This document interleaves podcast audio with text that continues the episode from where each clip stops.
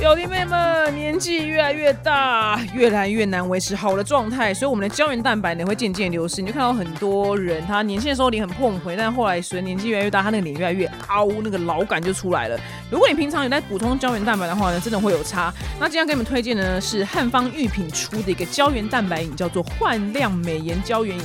它是一个中医师的品牌，因为它品牌创办的人是中医师，然后他们产品有很多中医师、营养师推荐，是市面上唯一一个是汉方当底的胶原饮，有珍珠粉、雪莲、日本燕窝、白茯苓、薏仁，给你加到满，配上了六千毫克日本专利是 NIPI 的胶原蛋白，维生素 C 一百五十毫克和韩国专利的玻尿酸八十毫克，有效成分呢直接帮你就加到法规的上限，就完全不手软。它的味道我喝起来是没有腥味，也没有中药味，你直接当饮料喝呢，也完全没有任何问题。你睡前或是起床空腹的时候喝最好。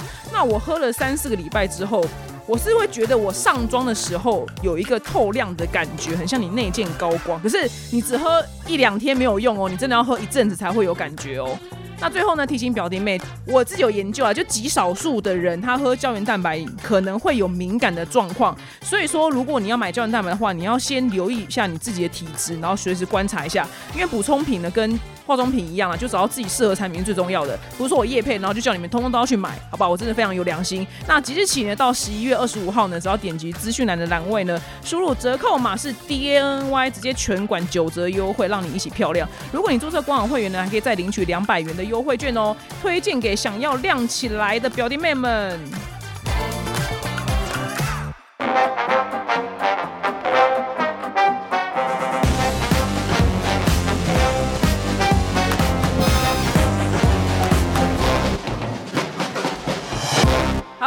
收听本周的二百五国际新闻周报。那在播报国际新闻之前呢，一定要先讨论一下，就是变成花美男的志崎七七。我只有见过他本人一次，但是我见到他本人那一次的时候，是他还没有整形之前。然后因为最近看到他就是整形之后，好像蛮多酸民去酸他什么什么什么整形肤浅，然后。什么变得很膨胀什么之类，我想说整形到底是哪里肤浅的？你们那些，那你们就不要喜欢林香啊？怎样喜欢林香都是肤浅是不是？哎，不要跟魔鬼剪辑哦，不要不准跟魔鬼剪辑哈！大家，我是说那一些说整形变帅变漂亮人是肤浅的那些酸民，难道他们就不喜欢林香吗？啊，奇怪，整形哪里错了？到底是哪里错了？但是四季机器我真的真的很想要找他的医生，因为他真的是达到了 face off。变脸就是电影变脸，他真的变了一张脸，他真的变得很帅。我好想找他的医生哦，我想问他医生说：“医生，你可以帮我变成林香吗？”他真的变很帅。志奇七七，虽然我不知道你会不会听我 podcast，我觉得应该是不会。但是如果旁人听到的话，可以去提醒他，你的护照要换哦，因为你那个护照用以前的照片，你这样进不去美国，进不去美国的，因为美国会说 Who are you? Who are you？你是用什么？假的那个护照吗？这个人是谁？你跟他说你做了整形，我觉得美国海关不会鸟你，他一定想说怎么可能？那我扣零。所以这些事情你一定要记得换护照，我怕你无法进去美国。呃，我觉得可能其他国家也会有难度，对，因为你真的变得很帅耶，怎么这么厉害？你的医生从此以后就是一炮而红。我要去查查看你的医生是谁。还要再提醒你，就是因为你之前就是叶配那个，我也有叶配，就是 A 马德国，我根本就他根本就没有听我节目，一直跟他喊话，不是是因为我昨天去远东 A 十三就参加一个电影首映，然后那边就有个大荧幕，然后就在放。就德国 A 码床垫的影片，然后那支影片就是自己七七夜配的，所以他那支影片就被买了授权，在那个电影院的那个大荧幕播放。但是他播放是他以前的长相，所以 你要重拍，你就给我去撤掉。我一看那个，然后那个他的那荧幕超大，然后他以前他。不喜欢自己那个样貌，就哎呦，就想说呃不行不行，很想很想扣啊。他说哎，琪琪你这个你这个要撤一下，你你知道要重重新拍一支夜配，你知道吗？但因为谁知道你会变这么帅？你是重拍，因为要是我要是我今天我整形前的样子，然后。就那个授权已经出去，然后在那么大的荧幕那边，就哦，我很喜欢德国 A 妈的床垫，巴拉巴拉，然后我那个一个脸就是我以前的旧脸，我一定气炸，我一定会想说，妈的老娘，老娘要去重拍一支，就是自己出钱重拍一支，那个是他以前的样子，就是他不喜欢他自己。的他说什么肥宅的样貌，不是我讲的，是他自己讲的。大家现在真的变花美男了，所以七七记得你那个德国 A 马影片要重拍哈，不然你那个大荧幕实在是你看的时候会吐血哈，你会吐血啦，我不会啊，是我怕你会吐血。那我们新闻第一则呢，还是花一点点时间来跟大家分享一下，就是以色列跟巴勒斯坦之间的战争。然后上上次节目好像大家会有点误会我，就很爱巴勒斯坦，一半对一半错，因为我是挺的是巴勒斯坦的老百姓，但我不挺哈马斯。就是拜登也一直说，千万不能把哈马斯跟巴勒斯坦的人民画上等号，因为他们是完全不同的两群人，他们只是都是巴勒斯坦人，只是。不等于你懂吗？那群那群很疯子的疯子哈马斯，他们完全不能代表一般老百姓，因为老百姓完全没有想打这个战争，所以老百姓是最可怜的。我挺的是巴勒斯坦人民跟加沙人民，完全不挺哈马斯，因为哈马斯跟以色列其实两边都烂啊，没有没有什么好。那来跟大家先讲一下数据，目前就是在我播新闻的当下。呃，以色列的空袭，他们狂狂轰滥炸加沙走廊，目前造成四千三百多名巴勒斯坦人死亡，然后其中百分之四十是儿童。那哈马斯呃也没有好去哪里，呃，他目前呢让一千四百个以色列人死亡，那他还有绑了两百多个老百姓走，哈马斯绑了两百多个以色列老百姓走，其中上次我第一次有讲，就是有些人只是去听什么音乐会，然后就被绑走了，呃，可能是绑到被绑到他们的地道里面，所以两边。好像就是半斤八两啊，都是很糟糕的状况，因为都是一直在互相伤害对方的老百姓，可是老百姓是最无辜的。那本周最大的新闻呢，就是加萨的那一间医院，也就是唯一的一间医院呢，居然就有一天晚上突然被炸了。那那这一次的炸呢，就造成五百多个人死亡。那在战争里面最不能炸的就是医院。其实战争是有规定说，就你们要狂轰乱打，就是那就是打，但是绝对是不能炸医院。就他这个是完全触犯。道德底线的底线的底线，他已经没有任何底线，居然去炸医院。但目前到底是谁炸？因为大家以为是以色列炸，就以色列说：“哎，不是哦，我们没有炸，真的不是我们哦。”然后，因为以色列他狂轰滥炸加沙，他没有否认嘛，所以他居然说：“我们真的没有炸加沙的医院，但是我们的确是有炸加沙。”所以大家讲说：“哎，那这但表示他讲的应该是实话的。”所以反正他们跳出来就说：“真的不是我们。”那大家都说：“难道是难不成是哈马斯炸的吗？”哈马斯当然说：“当然不是我们炸的，我们怎么会炸自己人呢？”所以现在两边都说不是自己炸。目前到我。报新闻为止，还没有人知道到底是哪边炸的。但不管是哪边炸，他真的都是直接可以去死，怎么可以炸医院呢？真的，真的，我我一直觉得这个战争啊，我真突发奇想，因为我上次我最先不是说我的理论，就是我觉得要把这个耶路撒冷这个地方，就是直接用核子弹炸烂，然后让大家都不要抢了。但我现在有最新的一个突发奇想，我觉得我很希望，是不是要外星人来攻打地球？然后就像电影那个叫什么 ID Four。《爱迪波》这老电影，年轻人知道吗？反正这部电影就在讲外星人攻打地球，然后威尔史密斯就是去打外星人的故事，当年非常的红。偶尔就是环太平洋，就我们又被对我们也是被外星人攻打。我觉得是不是地球真的要被外星人攻打，然后地球人类才会突然讲说：“哎呦靠北，我们有个共同的敌人就是外星人，所以我们要团结，我们就没有时间，或是发现没有必要去打彼此，因为我们都是人类，有什么好打的？是不是真的要外星人攻打地球？”地球上的这些白痴战争才会停止呢？到底要死多少人？对，但这只是我的想象啊。就是外星人会不会攻打我们？我是觉得应该是有生之年应该是不会看到。当然，我也不希望看到。只是因为我想说，已经你看有两场战争打，结果北边就以色列北边居然还有就是黎巴嫩真主党，就对他们有一些攻击的。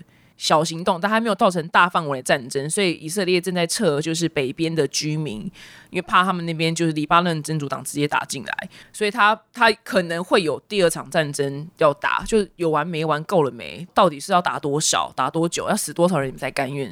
所以我想说，唯一的解放可能真的就是外星人攻打地球，人类才会清醒吧，才知道我们要团结，我们要共同对抗外星人。这是我，那这是我天马行空的胡思乱想。然后，呃，如果我们现在在新闻再回到就是加萨这一块非常悲惨的地方，加萨医院呢，因为它已经被炸了，而且其实本来它医疗的负荷就已经是濒临，已经是崩溃了。然后呢，你看到一个很伤心的画面，就是很多父母在还活着的小孩子身上，他们用麦克笔帮。就是小孩子的腿上啊，或是手上写上小孩的名字是为什么？因为他们不知道下一秒会不会死掉。那因为现在死亡人数非常的多，所以很多的尸体是头颅被炸烂的，他没有办法知道我的小孩或是我的亲戚是不是死了，他没有办法认识，所以他们干脆在小孩的腿上、肚子上写上小孩的名字，因为担心说，如果他真的死掉之后，这样还是有可能可以认识的方式。因为他们随时随地真的不知道自己可以活到什么时候。那目前，因为拜登飞了一趟去以色列，他真的是一个很，真的是一个很爱上班人。他八十岁还要干这么这么难的事情，对，反正他就是赶快飞去以色列，然后跟以色列就是勾夹了一阵子，台语你们听得懂吧？就勾夹跟搜修了一阵子之后，就是让他们赶快开一条人道走廊，让物资救援的物资从埃及边境进去。那目前是第一批放了就是二十辆的物资的车子，可是二十辆其实还是远远不够救整个加加萨的人，可能。新闻有个主播，一个 CNN 主播说，应该是要两千辆的物资才够，但目前初步第一步呢，就只放了二十辆，而且埃及那边有非常多。很有正义感的人，他们埃及很多人，他们已经是守在边境。那因为他们一直在想办法要把物资送进去，只是因为埃及跟呃加沙的边境之前是没有开放的，因为人道走廊没有开放，所以他们物资是进不去，所以他们就守在那个边境。然后很多人，他们就埃及人说，我们已经在那边待了一个礼拜，因为他们就那边就是过了那种很占地的生活，打睡在那种帐篷啊，黄沙滚滚的那种打地铺这样子，然后就守在那边，因为他们要随时等边境开放，然后把物资送进去。所以真的还是有好人，但以色列人跟哈马斯真的就都很烦，就拜托外星人可不可以，可不可以就是你知道吗？貌似要攻打地球，但是没有真的要攻打，只是貌似，好不好？我们用貌似就好，就会让我们希望可以让人类们觉醒，不要再互相伤害了。大家都是人类，到底有什么好。伤害？真的烦不烦？然后有一则新闻，我觉得是战争新闻里面算是一个让我。有点想要滑倒的新闻是，就是以色列的一个情报局呢，这个情报局叫做 Mossad，然后呢，他在他们的社群平台上面发布了一个影片，就是他们捕了很多哈马斯的那个囚犯，然后那些哈马斯的囚犯就是双手跟双眼就是像电影一样被绑起来跟遮住，然后呢，他们背景音乐呢放了一个非常吵的。动感的音乐，然后影片当中有一个白色衣服的男生，就是还随着音乐摇摆，但是其他人呢，就是看起来非常的精疲力尽。然后呢，你们知道他放什么歌吗？因为他们背景音乐放的是以色列家喻户晓的儿歌。然后呢，他们要让那些哈马斯被抓到的那些恐怖分子呢，要连续听八小时以上的，就是这种很吵的儿歌，对他们是酷刑，就他们也没办法睡觉。然后那个。以色列的那个发文还说，有养八岁以下小孩的父母呢，应该可以很能理解，就是这些恐怖分子的心情。然后，所以这个影片曝光之后，就很多网友就留言说：“这是这是虐囚吗？”然后，然后还有人说：“要不要放就是 Baby Shark，就是那首很有名的 Baby Shark Shark Shark 嘟嘟那首歌这样子。”因为像我最近看了一个一个那叫洗钱的那个 Netflix 的影片，叫做《黑钱圣地》。非常好看，但前七集非常的无聊，所以你前七集要撑过，你才有办法就把这整整部戏剧给撑完。然后里面就男主角他被绑去墨西哥的毒枭的那个牢里面的时候呢，那个毒枭就狂放超大声的摇滚乐，然后让那个被绑去的那个那个人就完全不能睡觉，他也是要濒临崩溃。所以这个放很大声的音乐、很吵的音乐来虐待人，虽然他放音乐来虐待人，让你没办法睡觉，但是呢。这个恐怖程度，我觉得他真的就是可能拿鞭子鞭打你。我觉得这个恐怖程度是不相上下的，都我觉得都很恐怖。虽然你没有受皮肉之伤，可是你听那种那么震耳欲聋音乐，然后连续听，他就二十四小时放，然后让你都无法睡觉，那真的也是有够恐怖。不知道哎，我不知道是谁可以在那个那种状况之下可以睡着，就是很大声的摇滚乐。然后后来第二次被。就是那个那出戏里面第二次被绑，他是放的是就是像玛丽莲曼森那种嘶吼型的那种暗黑，那叫什么歌德式摇滚，是啊？就这样然后狂放，那个人也是要崩溃的。好，我现在先从这个战争脱离，我先不讲就是以色列放儿歌虐待哈马斯这件事情，因为不拿战争开玩笑。我现在只是脱离，只是那天我就看完这个新闻说，然后就突然想到说那。万一就是我，我今天就是要放什么歌是最虐待我本人的，我就那么想老半天，我就内心跑出你的歌单，你知道吗？马上就想出来。来，你们想一下，如果今天你们不幸就要被虐待的话，就是你们要就是坐牢，然后对方要拿歌来虐待你，放什么歌最最虐待你？我内心真的有歌单。那个人呢是个冰岛的歌手，叫碧玉，我不知道。听众会不会知道碧玉是谁？因为碧玉可能年轻人完全不知道谁。反正他就是不，我不知道怎么形容他。反正他就是冰岛最有名的歌手。然后他当年真的是红遍国际。我真的，我想碧玉真的是我此生，如果真的有碧玉的粉丝，我真的先跟你们说声 I'm sorry。但我真的此生最讨厌的歌手，真的就是碧玉，因为他的每一首歌都是我在厕所洗澡乱哼的歌。我不知道他到底为什么可以当歌手。I don't care，就是你是不是碧玉的粉丝，我我不管他到底得多少奖，他的每一首歌真的都是我们在洗澡乱唱的歌。我现在放一首歌给你们听，你们就会知道我真的没有在好小。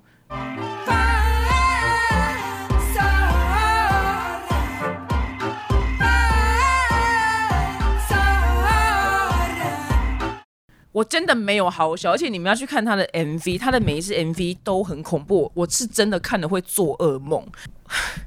我我我到底为什么会这么讨厌他？不是因为我从小从小就很爱看苹果日报，然后苹果日报因为当年碧玉真的超红的，所以苹果日报常常就会出现他，我不知道为什么，然后我就会小时候就会 Google 他，然后就觉得天哪，这个人的 MV 真的很恐怖，看的都大做噩梦，你知道吗？因为 Lady Gaga，Lady Gaga 的搞怪，你可以感受到他的搞怪带有一份时尚跟前卫，然后或是。那份搞怪，你会感受到，哇靠，这个人真的就是走的很前面。可是呢，你就看到所有就碧玉的 MV，我想这集我真的会得罪所有碧玉的粉丝。你看到这个碧玉 MV，就是有这个人真的就是一个，她就是安娜贝尔本人，她就是女鬼，她不是人类。她的每一次 MV 都很恐怖，她就是女鬼。然后她每首歌真的我不懂，我不知道冰岛人去前过要怎么点她的歌来唱，因为她是她是她就是冰岛的 Lisa，you know？因为泰国就出了一个 Lisa 是国际歌手嘛。他就是冰岛的 Lisa，我真的不知道冰岛人去钱柜的时候有要怎么样点他的歌来唱，因为他歌没有任何没办法记住，你知道吗？没有任何一个旋律可言，就是你听十次，你还是没有办法唱出一句。蛮好奇的，我应该下次问一下我姨丈，因为我阿姨嫁给冰岛人，然后我。不知道，如果我跟阿我跟我姨丈说我很讨厌 BU，不知道姨丈会不会讨厌我？但我下次应该要试训的时候问一下姨丈 uncle uncle，请问一下，Do you like BU？Do you like BU？请问一下，BU 是冰岛的九令还是 Lisa？就很好奇 BU 的地位是什么，因为我真的不知道。你们一定要去，你们就打 B 玉 B York B J O R K，你去随便点他的这 MV，你真的就会觉得。他就是，如果我们被绑走的时候要虐待我的话，就大放碧玉的歌，我就会直接死掉。就是你把我一枪毙了，好不好？不要再不要再放，不要再放了。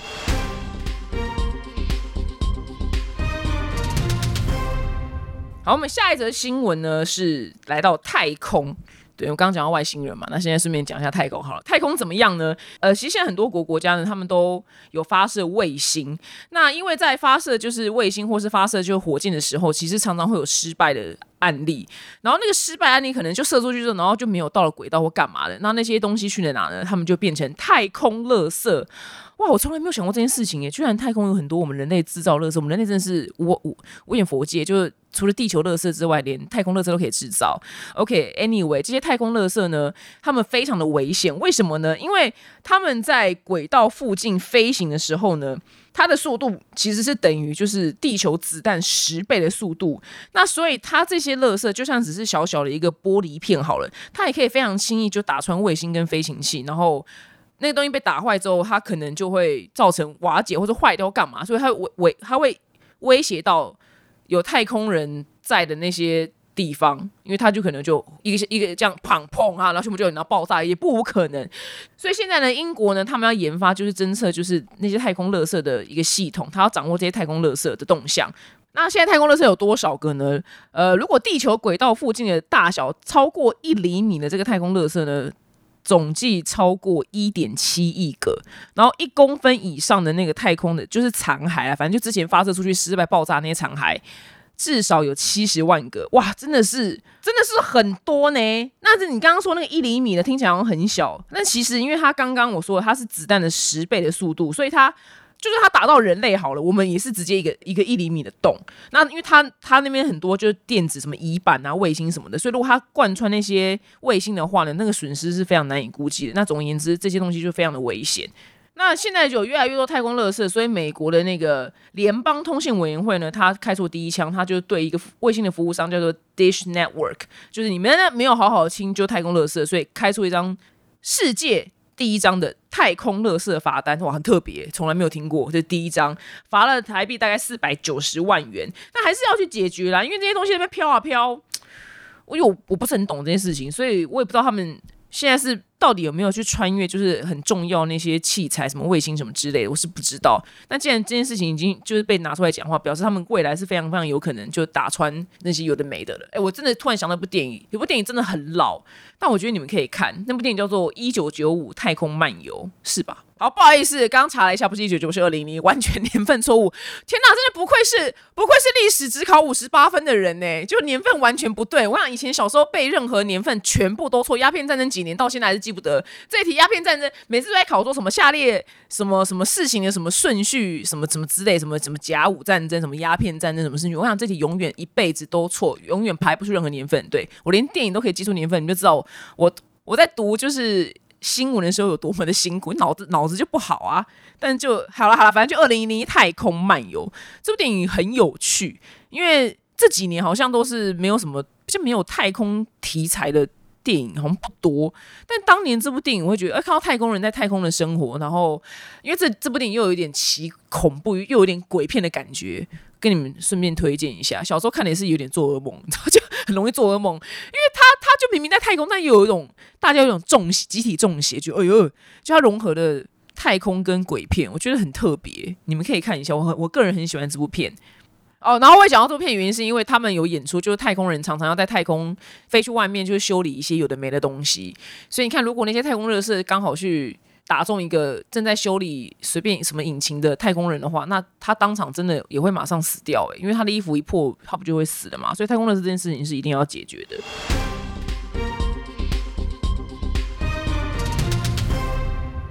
那现在的新闻呢？我们来到韩国，去年在韩国万圣节的时候发生了一个举世闻名的新闻，大家应该都还记得，就是万圣节爆发了严重的踩踏意外在梨泰院。那因为今年万圣节又要来临了，所以呢，这次首尔政府呢，他们准备了非常齐全的新的系统。他们呢用了一个就是人工智慧的检测系统，就它透过监视器，它会自动测量，就是我现在这个面积里面有多少人，如果这个面积里面的人超过我。定的标准的话呢，诶，那就赶快通知，就是附近的机构说这个地区是有可能会发生意外的，所以他装了这个智慧人流检测系统了。然后反正他到时候那天万圣节那天，他就会自动去看嘛。啊，如果诶过急的话呢，马上通知就是什么警消单位啊，直接要注意这个区域。我觉得今年还要去，不知道也不知道他们今年还要再去路上开万圣节 party 的人会不会？就有一个阴影。那我个人是非常讨厌这种人挤人的地方啊，所以啊，对，但是因为上一集我们白宇老师叫我今年跨年的时候要去踏出舒适圈，所以我可能我可能会去时代广场吧，我不知道。我最讨厌人挤人的地方，不要逼我。我不，我真的很讨厌人挤人的地方，哎，就可能是我年纪真的大了，我真的没有办法去这种人挤人的地方。好几年前我。真的好几年前，那时候去韩国玩的时候，也有去韩国夜店，然后韩国夜店也非常非常的挤，就是真的就像离可能没有离太远那么挤，但就真的就是大家真的会碰到肩膀的这种挤。然后韩国夜店以前很妙，他们。我不知道现在有没有，他们也很喜欢丢那个什么卷筒式的卫生纸，就你进去夜店里面，地上全都是卷筒式，就是拉开的那个卷筒式卫生纸，然后整个地上的卫生纸，然后踩的非常之恶心，我也不知道为什么，不知道这个流行现在还在不在。只是我当年想说，哎呦，这是一个什么文化冲击，太浪费了吧？卫生纸有什么好我那边乱丢的？所以觉得，哎，他们夜店的生态蛮妙。但是因为，哦，对，因为我本身就是后来得知，因为现在我年纪大嘛，然后那时候，哎，不是上不之前有讲过嘛？现在韩国夜店非常严格，要看你年纪或者够不够漂亮才能进去。所以我现在是不敢尝试，我可能要隆乳之后，隆乳又瘦下来之后，才有办法再次挑战就韩国夜店。如果失败的话，我就会哭三天，就是，天哪，我太丑了，好可怕哦！对啊，真的是不敢轻易挑战韩国夜店。他们，我觉得我现在，我觉得活在亚洲很辛苦，因为就是因为 K-pop 太太流行了，所以大家对于瘦的瘦跟美的定义极窄，就是真的是要那种，真的是要。难民的受法是不是啊？这样难民受才可以达到美的标准，但偏偏我们这种不是难民瘦人，我觉得活在亚洲真的非常的吃亏。我真的有因为这样而想说，我是不是要赶快去搬去美国住？你知道吗？因为这在美国，在美国你胖一点也是没有人 care，大家还会说你很美。你看 Selena Gomez，他啊，还有那个。瓶中精灵，我不知道你们年轻人知不知道他是谁，就是克里斯汀 （Christina Aguilera）。他们他们两个都发胖超多了，绝对超过十公斤。但下面的人都，我看留言都还是 “You are so hot”，“ Oh my God，so gorgeous”，什么年轻年轻美到现在，年轻 h 到现在。他们对于女生发胖好像没有这么的这么的严格。对，但如果太胖，的确还是会会有人在那边骂，就是，但是好像胖个十公斤左右，他们好像都还是会觉得你很辣，我觉得好棒，好想搬去美国，为了这个，但他们自然我不喜欢。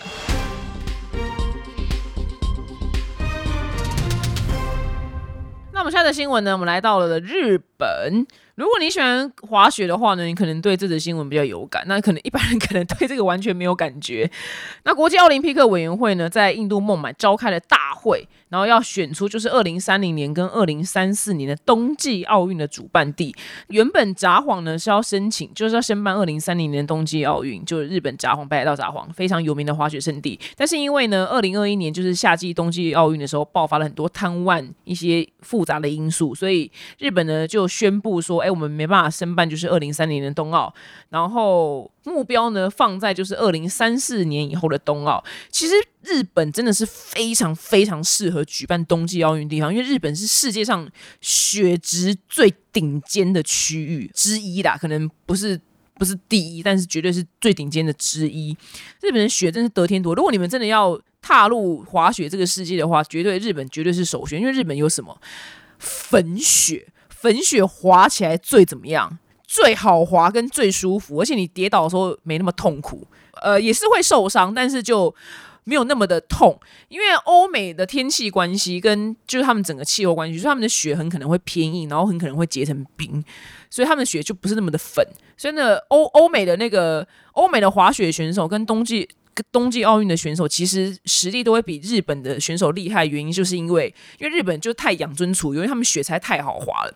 所以如果说他们今天就是办在就是日本以外地方，就是那些雪很烂的地方，就难度就变高嘛。然后所以日本的选手出去外面的时候，冬季奥运的时候，他们滑雪选手其实比较容易吃瘪，原因是因为因为日本雪实在太好滑了，他们就是。对他们就被宠坏，你知道吗？所以他们去到欧美那种很多结冰的那种很硬的雪，他们就会滑滑不好，因为难度变高了。那因为呢，全球就是暖化影响，所以可以办就是冬季奥运的这种就是有雪的这种国家呢，会慢慢的减少。所以呢，国际奥运委员会他认为说，你要赶快确定就是冬季奥运主办地。所以因为就要赶快先确定下来了，因为那些可能他可能是觉得那些可能越来雪越来越少的地方，他以后就会舍弃那些地方，所以我猜是这样子，他没有讲很清楚。那目前呢，二零三年冬冬季奥运的候选的地方呢是瑞典啊，这里是。学国很棒，法国还有瑞士，瑞士也是很知名的。那二零三四年呢是冬季的，美国盐湖城的呼声最高哇，完蛋了！日本选手去真的是会很苦，对，所以而且我们在，因为我是滑雪圈的人，跟你们讲一个无聊的冷知识，就滑雪圈人最 care 就是你今天去滑雪的时候，我们要滑到 powder，就是粉雪。如果说你在滑雪圈做了一件好好事的话呢，然后下面那个滑雪圈的网友就会说：“祝你一辈子都有粉雪可以滑。”你就知道我们有多么的无聊。只要滑到粉雪就会很开心，大家就说：“祝你天天都有抛的，祝你天天都有抛，就 P O W，就是祝你每天都有粉雪可以滑。”因为我们知道滑到粉雪圈，哇靠，今天真的爽到爆炸，因为那个雪。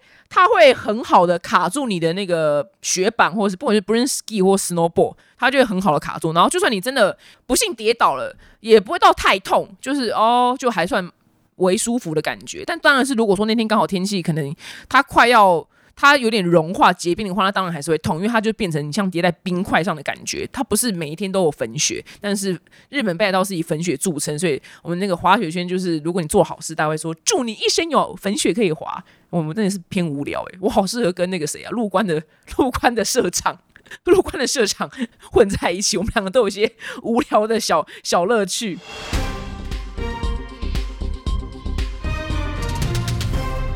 下则新闻呢，我们来到大陆，有这么多的诈骗。就中国演员孙艺洲呢，他发文说他收到了一个快递，然后里面是一个大闸蟹的兑换卡，然后他最后发现说这其实是诈骗。现在网络上有非常多得到就是蟹卡的人，所以要提醒大家，就如果你收到就是这个关于大闸蟹的这个礼物卡的话，千万不要扫码，因为要防止就上当。然后他提醒粉丝说，天上不会掉下馅饼，也不会掉螃蟹。因为大陆人超级无敌爱吃大闸蟹，然后最近是大闸蟹的季节，但大闸蟹毕竟还是有点贵，所以居然就出现了这个大闸蟹兑换卡这个新的骗局，就是你扫了他那个码之后呢，然后客服窗口会把你邀进去一个我不知道 maybe 就是什么大闸蟹的领就是群主吧，就是要让你去领这个大闸蟹这个奖品。所以受害人呢，他进去这个群组，他扫码之后呢，就会开始就会被诈骗。那像是上海呢，有一个女生，她就说，她就收到一个就不是她的包裹，然后她就。打这个包裹上面的那个电话呢，就没有人接听。然后他打开包裹里面呢，发现有一张就是大闸蟹兑换卡，还有一声，还有一个就自称就是什么购物平台的信将，然后说哦，我要回馈，就是你在我们这边买东西，所以送你一张就大闸蟹兑换卡，就是可以上网，可以赶快就是扫扫码，然后取货。然后后来呢，就发现哎，就进入一个奇怪的聊天群组，然后他就怀疑对方是诈骗，然后。的确，他去跟那个购物平台说：“你们有在送个大闸蟹吗？”购物平台说：“哦，我们绝对没有做这个事情。”所以这的确是诈骗，很特别，用大闸蟹来诈骗的，真的很很很 fresh，很新诶，就就是怎么会有这么有创意的人，就是想到就是要用大闸蟹来诈骗？反正基本上天上掉下来的好事都不要太相信啊！我是这样子奉劝大家。因为我个人那一天就是海关，就是也是打电话给我说要我去上什么 Easy Way 的那个 App 里面确认一个包裹，然后我就说我订了什么包裹，然后他那边跟我讲老半天什么漫威，我说我我真的没有订漫威的东西，然后他说那你是谁谁谁？我说是啊，他说你电话号码，我说这也是我，他说那这就是你的包裹，我说啊这是不是诈骗啊？因为我真的就没有订漫威的东西耶，然后我还。问我男友说：“请问一下，excuse me，你有订就是漫威东西给我吗？”他说：“没有，因为我真的我真的也不 care 漫威，从头到尾都不 care。”总而言之，我就想好半天说，到底是谁谁会从丹麦寄漫威东西给我？我真的想破头。然后我说这就是诈骗，我要打去就是信用卡公司，你知道，因为我我这个人对于莫名出现的好处，我有非常高的防备心。打电话打电话去信用卡公司，然后就在查有没有被盗刷，哎，就也没有。然后总而言之，就是好不容易查是我的。一个客户就从丹麦寄包裹给我，真的是你知道吗？这是这是 Thank you 那客户，这是 Thank you so much。但是你可以跟我先讲一声吗？我真的一直想说，我我花了那一个小时想说，到底是谁要诈骗我？怎么会有丹麦人要诈骗我呢？哦，原来是客户。卡姆萨米达，卡姆萨哈米达。但是真的是吓死我了，害我想说我是被盗刷了。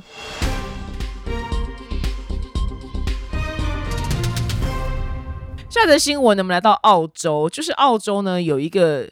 男生他养了三只，那是秋田犬吧，而且长得很特别，就是黑头秋田犬，我也没看过。然后那三只秋田犬，反正他们就走在路上，然后其中有的秋田犬就非常的给小。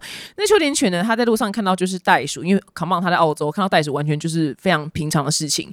他看到袋鼠，他居然就是非常自不量力的去追袋鼠，结果那个袋鼠超级无敌壮，那个袋鼠就直接就把他，因为四组没有拍到前面，所以我不知道前面是怎么样，因为毕竟那是一个非常。兵荒马乱的过程。当他拍到画面的时候呢，是那只袋鼠呢用前爪就逮着他那只秋田犬，然后把它抓住之后，然后泡在水里面，然后那只狗就在那边就定着不动。然后那个事主呢就拿着手机，然后就拍那只袋鼠，就说我要打爆你的头。我想那只袋鼠，你看它真的吓死，它真的巨石强森，你知道它逢敌所，它全身都肌肉，它它蛮帅的。其实其实那袋鼠真的蛮帅，就哎呦，这袋鼠真的哎真的蛮帅的，但但真的很恐怖，你知道吗？他就这样抓了那个狗的头。然后那只狗真的是有个白痴，他有什么去好追袋鼠？那袋鼠那么壮，然后那个这个男的他本身刚好呢，他很会格斗，他是什么柔术还是什么之类的这种教练，反正他照片放的就是很类似我，我想就是很类似我之前我采访我的那个以色列军用防身术那个那个人，就是你知道高手在民间，所以他就真的去揍揍那只袋鼠，然后救了他的狗。然后后来他在回程的时候，他还秀给就是他自己的手机的镜头，因为他的那个因为袋鼠的那个爪子非常利，所以他手上其实有很多血痕被抓。而且我觉得他最厉害的地方是他明明是要跟袋鼠干架，他居然还有时间就拿手机拍，就是拍下这个画面。因为这么这么生死交关的时候，他居然还有办法拍下袋鼠逮住他的秋田犬画面，真的超强。所以你们可以上网找这支影片，因为那袋鼠真的蛮帅的，就就是袋鼠身材真的很辣。不是袋鼠身材真的很火辣，你就想说奇怪了，怎么会这样？袋鼠是平常去有去去蜗菌是不是啊？它真的身材很好哎，我应该传给你们要传给你们男朋友看，就哎，come on，就传给那个肥肚子的男友看，就 come on，你看这个袋鼠都去蜗菌，它身材有多好。所以下，然后那个网友们都超烦的，网友们就一直说袋，就说袋鼠是巨石强森，然后。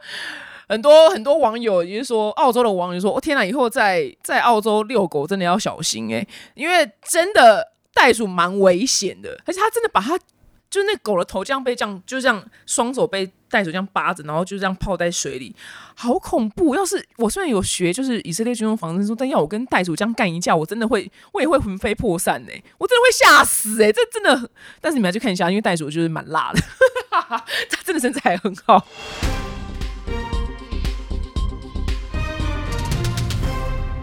好，接下来呢是听完可能对你也没有什么用的冷知识时间。那因为毕竟我们本周讲的就是一个很帅气的格斗家，他居然跟袋鼠干架。那没想到呢，居然在历史上真的有一个人类跟袋鼠就进行格斗比赛，就你没有听说是比赛这么荒唐的事情，是在一九三三年的美国。在美国真的是什么狗屁倒灶事都会发生的。有一个重量级的拳击选手呢，他叫做 Primo。这个重量级的选手呢，Primo 呢，他跟一只袋鼠叫 球球，在数千人的面前进行了拳击比赛。可是其实这个从现在回去看，会觉得蛮蛮残忍的，因为我是没看到那，我当然是没有画面的，只是就是打动物，我会觉得真的是蛮残忍的。不过。事实上证明，就是因为袋鼠本身，我我刚讲过，袋鼠就很 hot，它身材超好，他们都有去 w 菌，所以它是巨石强森的身的。我就觉得，哎，好像也好像不是要那么担心，但但又觉得跟动物打架好像真的是蛮残忍的。不过世界上有很多拳击选手的确有可能是被袋鼠就是打败的。那这个烂比赛呢，要追溯到就一八九一年的一个夏天，你看多多么久以前，就北半球跟南半球呢，就在这个时候居然就不知道谁就这么无聊就办了就是袋鼠拳击的比赛。但是因为当年资讯非常不发达，所以他回溯起来是在当年的那个有一个报纸上面呢，是有一个就关于袋鼠拳击赛的一个文章。那因为当时没有什么媒体嘛，所以就只有那一篇文章。然后后来呢，就袋鼠拳击赛呢变成澳洲的一个流行的文化。到二战的时候呢，他们那个战船跟战机上面呢都画了很多就是戴拳击手套的袋鼠。然后这个符号也出现在很多澳洲的，就是动漫动画里面。对，因为这东西离我们很远，所以我是我也是第一次知道，我本身也不知道这件事情。那后来因为这样子的行为呢，渐渐的受到就是动物保护人士的谴责。大家觉得这也太虐待动物了吧？就是虽然观众看得很开心，可是这其实就是一个非常。变态的事情啊，那所以这个活动呢才开始就被禁止。二零一零年，美国有个节目呢，就是有一个有一个人，他叫 Border Fast，我不知道他是谁了，反正他主持了一场就是袋鼠的拳击赛，然后被受到超级无敌大的挞伐。我觉得这也该停止，真是无敌蠢。除非我想今天你要跟袋鼠干架，就除非你在遛狗的时候，他把你狗给掳走。因为如果今天袋鼠今天把胖皮给掳走的话，我一定也是上去跟他干一架。对。然后可能会说：“哎，你真的是蛮帅。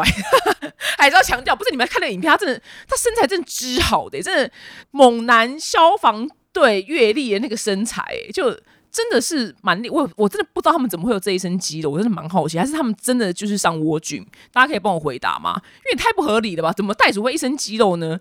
就是怎么怎么会一身肌肉？就他们陆地上，你看大的动物，没有一个动物是一身肌肉的啊。就是你说老虎、什么狮子。他的那个腿有肌肉，你觉得他在走路那个，但还算正常。但他们身体就是一个身体，但袋鼠的那个肌肉是腹肌，and 就是胸肌，就是去窝菌。我只能这样讲。